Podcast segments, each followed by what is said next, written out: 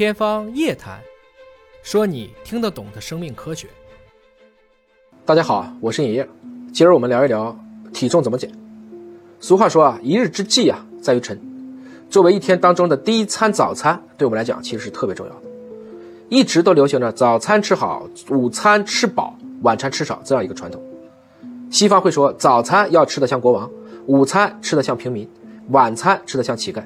更贴切的说明了一日三餐当中啊，早餐的地位与重要性，以及晚餐是不是要更简单一点？我们现在好像都是早晨不吃饭，中午垫一垫，晚上一块儿干，特别是晚餐之后再来顿夜宵。随着现代生活节奏快，工作和生活压力都大了，身上的赘肉啊也都越长越多。就像尹哥，其实很多晚餐本来不想吃，但是有接待有应酬。不免这个时候又要觥筹交错，大家又让身上多了很多的负担。根据《中国居民营养与慢性病状况报告》，这是个二零二零年做的，超过一半的人啊，现在有超重或肥胖的问题。更为值得关注的是，十八岁以下的儿童青少年，超重和肥胖率也高达百分之二十九点四，也就是说，差不多每三个人里就有一个有这样的问题。大家都可以算算自己的 BMI 啊，大于二十四就是超重，大于二十八那就是肥胖了。一说起减重，很多人简单粗暴的方式就是早餐吃。晚餐少吃或不吃，常见的就是晚餐我要不就吃一个苹果，要不啃两个黄瓜，彻底落实晚餐吃的像乞丐。毕竟在大部分人的观念里啊，早上摄入一天的大部分卡路里是可以有效的去帮助减肥的。这理念呢也得到了很多动物研究的支持。但是晚上不吃饭，如果你睡得比较晚，半夜饥肠辘辘，甚至有的时候会饿醒，这个是不是能减重更多呢？我们看一看最新发表的一篇文章，二零二二年九月九号，一个非常有趣的研究发表在了《细胞代谢》上，推翻了我们以前的这个减肥认知。这个研究表明呢，你晚上吃的多不一定会增重啊，吃的少也并不一定就能减重更多。简而言之呢，还是你怎么去分配你这一天的热量摄入，早晨多吃点还是晚上多吃点并不影响总能量的代谢，也不影响减重效果。我们还是来看看这个研究，他一共招募了三十名肥胖的患者，十六名男性，十四名女性，随机分成两组，一组是丰盛的早餐组，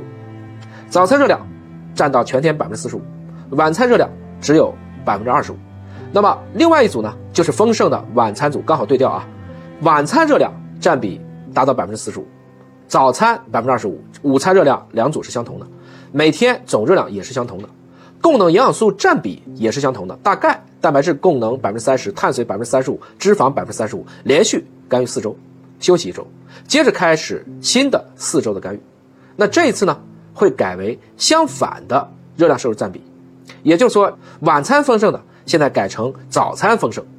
早餐丰盛的改成晚餐丰盛，以此类推，每个人都跟自己进行对照，然后就看这两个模式哪一种减肥更有效，你猜猜结果怎么样？最后呢，并不是跟我们大家东西方的这种传统认为的一致啊，晚餐吃的多就一定会变胖，反而是最终在体重变化上并没有显著差异，而且葡萄糖、胰岛素、血脂变化也类似。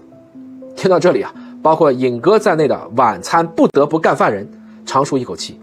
既然晚上吃少了也不会瘦太多，吃多了也不会胖，晚餐是不是就可以放开吃了？答案当然是不行。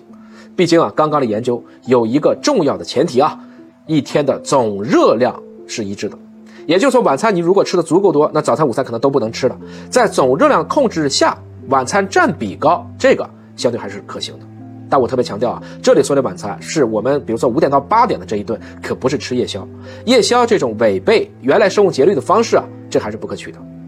一项发表在 PNAS，也就是美国科学院刊的研究显示啊。晚上进食的参与者，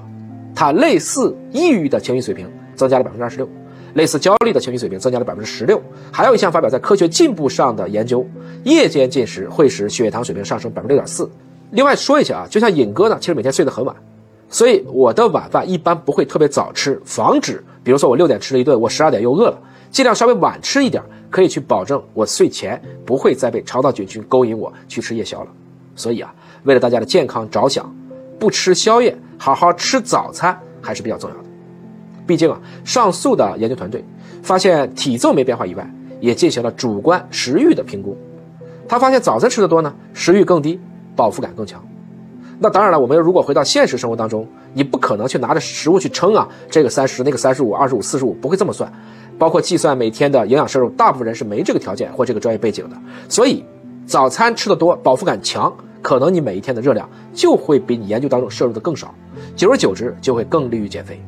总之呢，晚饭多吃虽然不会胖，但是早饭吃好，目前看起来更符合当下的这一个生活习惯。聊完了这个吃饭对肥胖的影响呢，同时再分享一个哈佛公共卫生学院的研究啊，十万人跟踪达二十四年，发现肥胖减重有益，但是正常人体重，也就是说 BMI 小于二十五，咱们中国是小于二十四啊，可能你想减重会越减越重，甚至会增加糖尿病的风险，这可能是跟机体的自我保护机制相关啊。所以也不是说每个人都要追求特别瘦的身材，适当健康的体重才是最健康的。我们当时也聊过啊，有一部分这个重啊，它实际上是会更好的去保护自己的身体，包括保护内脏，还要看你胖在什么地方了。我们比较担心的其实是腰围及我们的中心肥胖。归根结底呢，还是适宜健康的体重才是更合适的，不一定都要因为好看苗条去节食减肥，可以通过运动去增加肌肉量，进行塑形，更加的关键。